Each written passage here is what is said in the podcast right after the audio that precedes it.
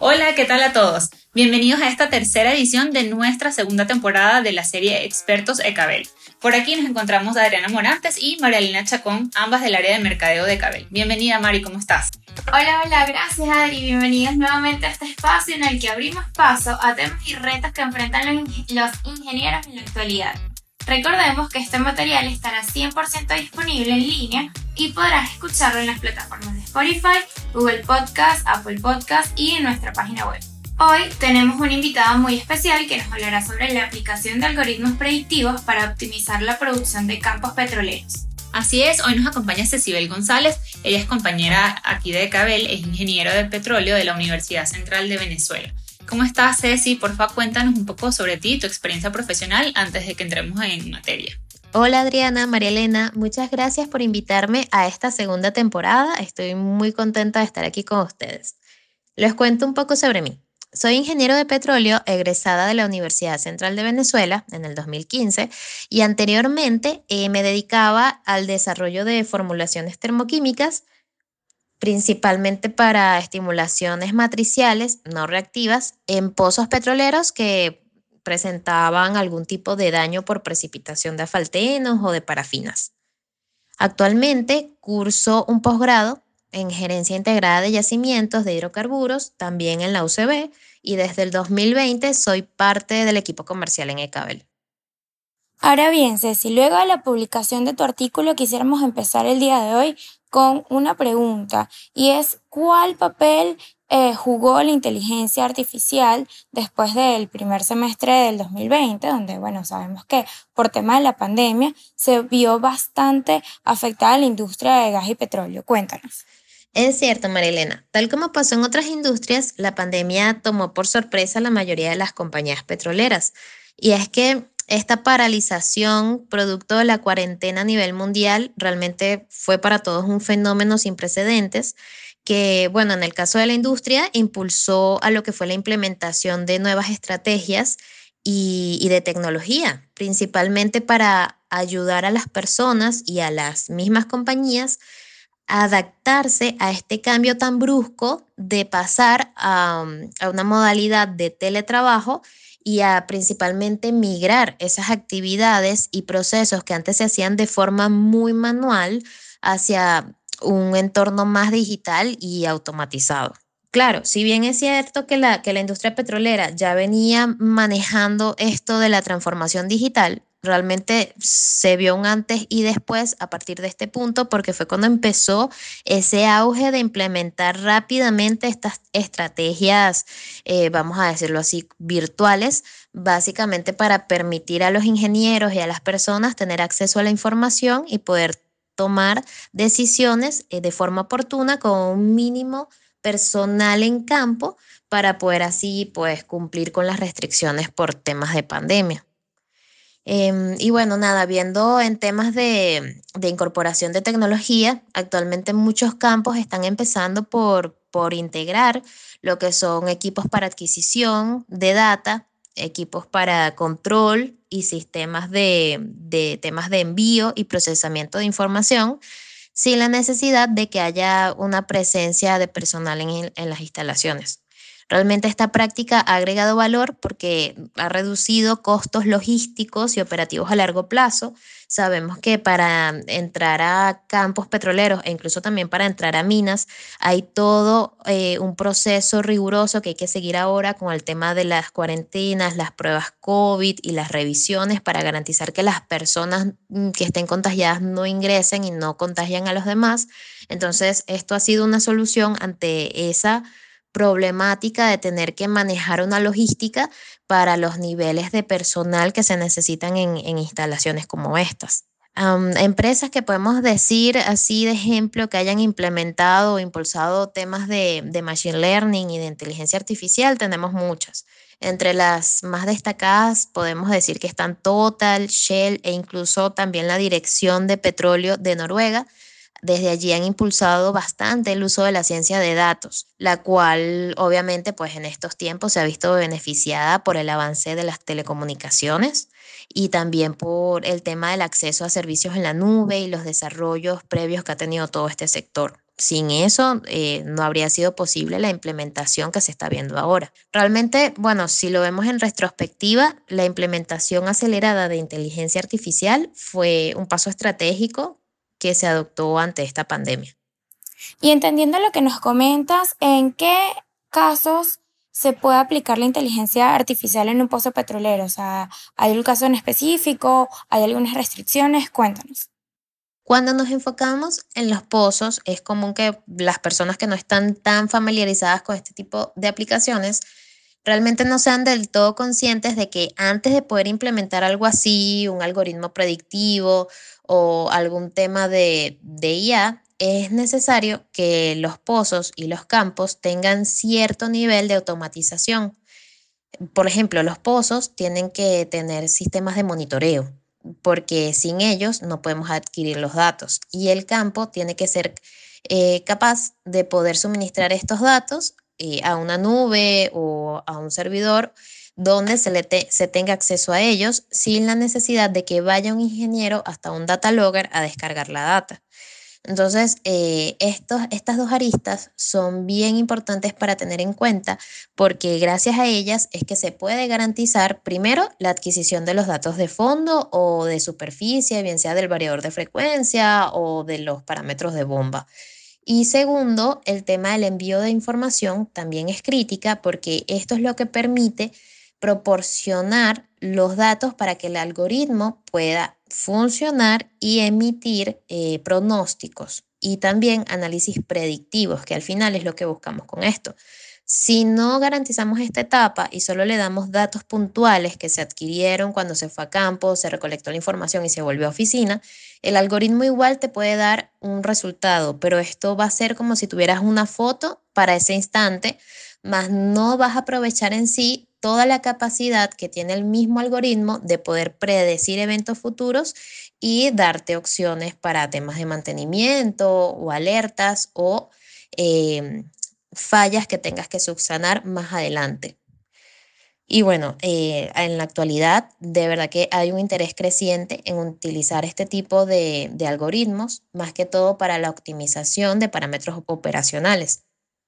Un ejemplo que quiero rescatar que ha tenido bastante llegada es el uso de Machine Learning en lo que son pozos con sistemas de bombeo electrosumergible, sistemas de levantamiento artificial.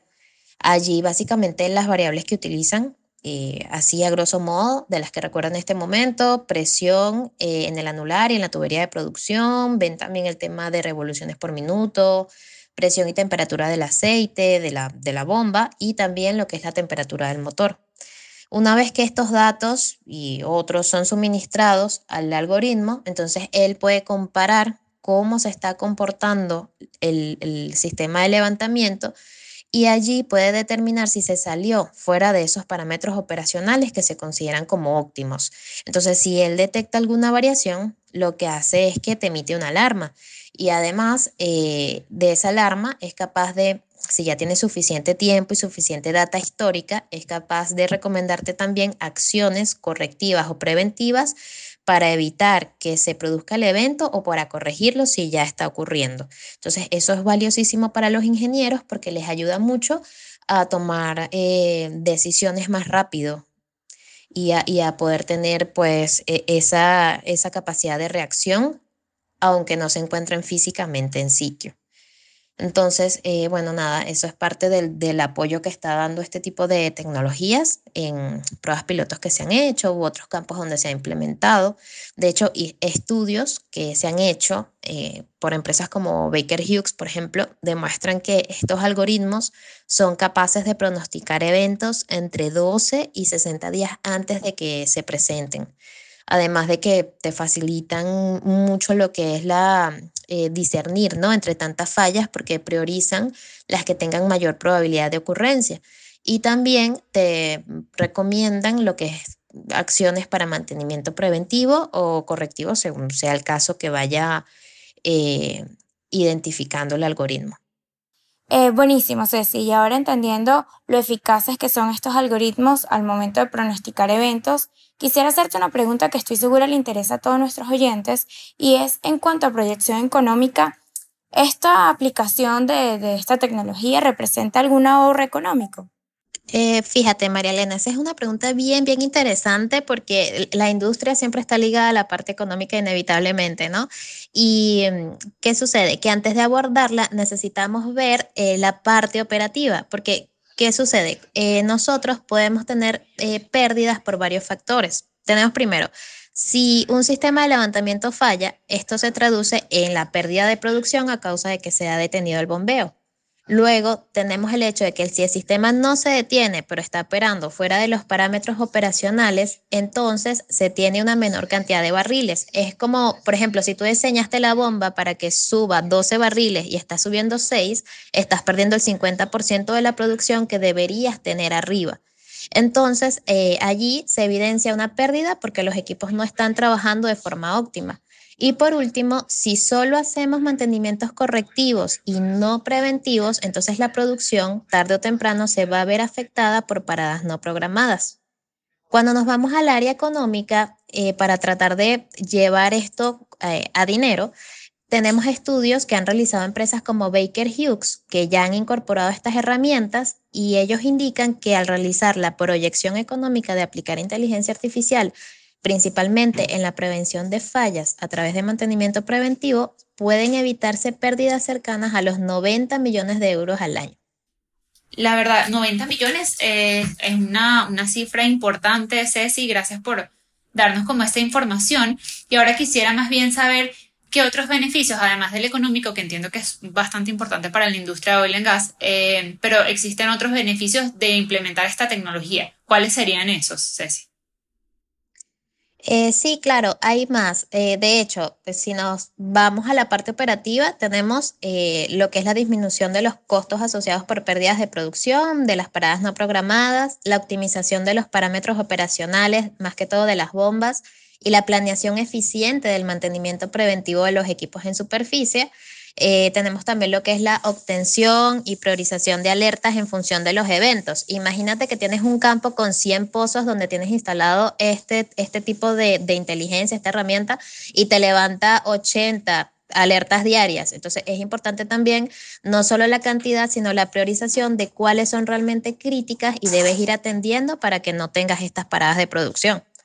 Eh, tenemos lo que es el apoyo al especialista en la toma de decisiones, es decir, ya el ingeniero no tiene que ir hasta campo a hacer la revisión, sino que él desde la oficina puede ver cómo se están comportando los parámetros de bomba y así puede ir tomando decisiones y llamar para que se corrija lo que se pueda hacer en sitio la prevención de daños a causa de problemas derivados de las malas prácticas o fallas inminentes y por último el reconocimiento de patrones operacionales que generalmente no son tan evidentes, pero el algoritmo como es un poco más fino en la comparación de estos parámetros sí puede identificar las rutas que te conlleven a una falla. Por eso es que tienen tanto éxito eh, en la prevención porque ellos te dicen 15, 60 días antes, mira, si continúas por esta ruta es probable que se pare la bomba o se, se dañe algún equipo y eso te va a detener el pozo. Entendiendo todo lo que nos has explicado, Ceci, pareciera entonces que el personal va a ser menos eh, requerido eh, dentro del campo, ¿no? Y eso pudiera plantearle a algunas personas algunos temores de que, bueno, ahora va a haber em, va a ser, va a haber menos personal o va a haber menos posibilidad de empleo para esas personas que hacían esos recorridos y levantaban esos parámetros de la manera tradicional. ¿Cómo, cómo ves esa parte y qué se plantea desde ese aspecto? Súper interesante esa pregunta, Adri. Fíjate que me recuerda mucho a cuando surgió todo el tema de los deliveries, porque eh, eso fue una solución ante un hecho inminente, que era que no podíamos salir de nuestras casas y facilitó mucho las cosas para las personas y también para los locales que, que estaban prácticamente sin ventas porque nadie podía salir de sus hogares. Entonces terminó siendo una válvula de alivio porque permitió a los consumidores tener acceso a los productos y generó empleo tanto en el área de desarrollo de software, página web, aplicaciones para equipos móviles, como para estas personas que sirven de medio para llevar el encargo desde el punto A hasta el punto B. Entonces, cuando lo vemos así y yéndonos ya al sector oil and gas, yo pienso que todo este auge con la automatización y la implementación del machine learning realmente es una solución oportuna para todas las restricciones que están asociadas a la pandemia, a esta nueva realidad que estamos viviendo. De hecho, hay muchas restricciones que todavía seguimos padeciendo. Eh, el distanciamiento social, eh, la cantidad mínima de personas en, sitios, o sea, eh, el tema de los protocolos COVID para ingresar o salir de este tipo de, de instalaciones. Entonces, yo creo realmente que la implementación de estas tecnologías, obviamente, va a seguir evolucionando y eso le va a tomar algún tiempo, es normal, como todo. Y mientras tanto, seguro que vamos a ver que se van a seguir desarrollando algoritmos predictivos en otras aplicaciones del proceso productivo. Y, que eso es algo que no vamos a poder frenar. Es decir, eh, es un paso que ya la industria y otras industrias tenían que dar y la pandemia simplemente lo aceleró.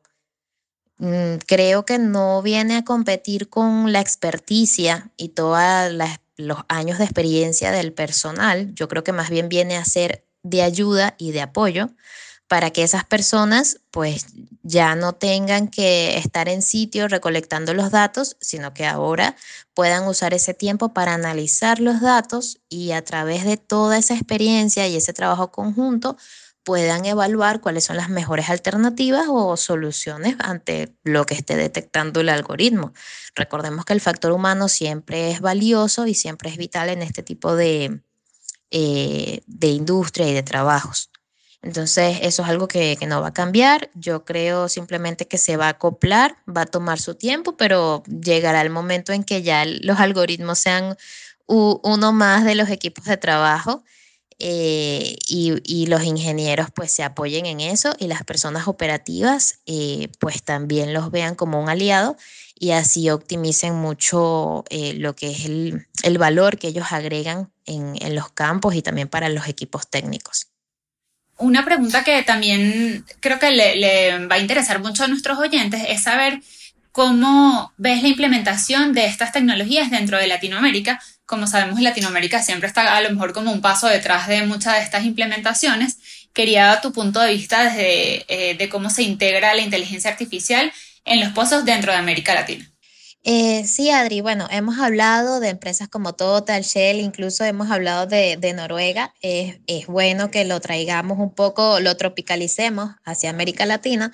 Fíjate que acá, eh, de hecho, aquí en Venezuela ya existen empresas con las que incluso nos hemos reunido, empresas de ingeniería que han desarrollado estos algoritmos para identificar fallas en variadores de frecuencia y recomendar mantenimientos preventivos para optimizar los sistemas de levantamiento de bombeo de cavidad progresiva, como los que producen en la faja petrolífera del Orinoco.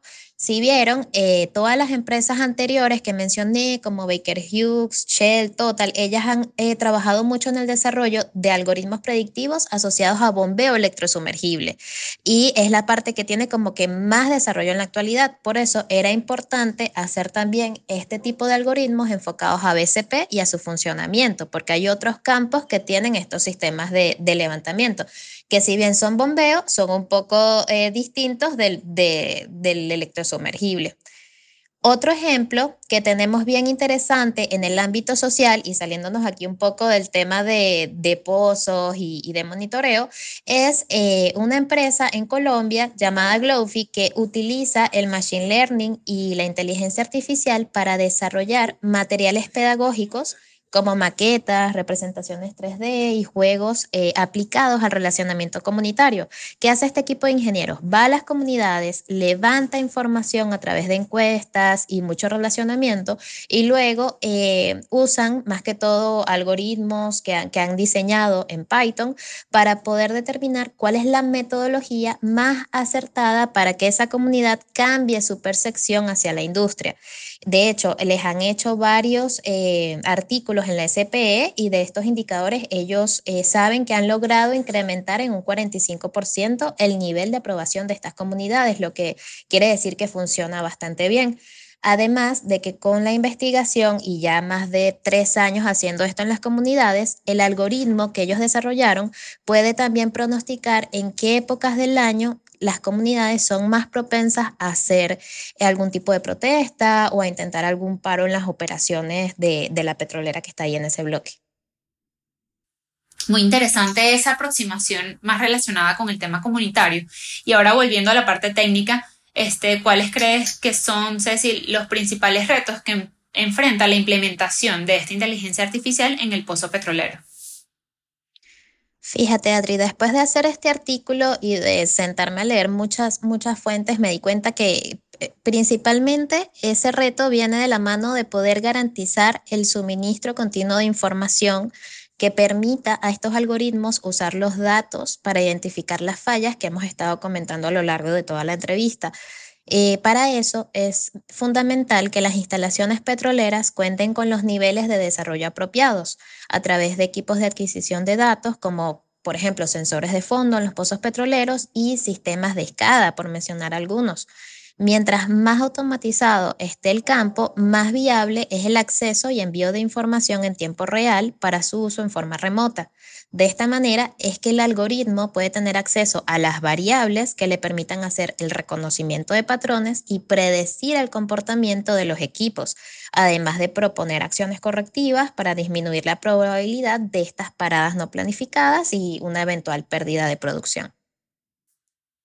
Excelente, sí, sí, verdad que sin duda la aplicación de, inteligencia artificial en, en, todo este tema petrolero eh, representa avance para, para el mundo en general y, y bueno, buenísimo que te tenemos aquí para aclarar todas estas dudas, de verdad increíble la edición del día de hoy. Muchísimas gracias a ti, Ceci, nuestra ingeniera estrella de Cabel. Y bueno, esperamos que nos visites nuevamente para próximos episodios. Muchas gracias a ustedes, chicas. Fue un placer para mí acompañarlas hoy. Hasta luego. Gracias, Cecibel. Les recuerdo a todos nuestros oyentes que nosotros somos Ecabel, expertos en soluciones de transmisión de energía y telecomunicaciones.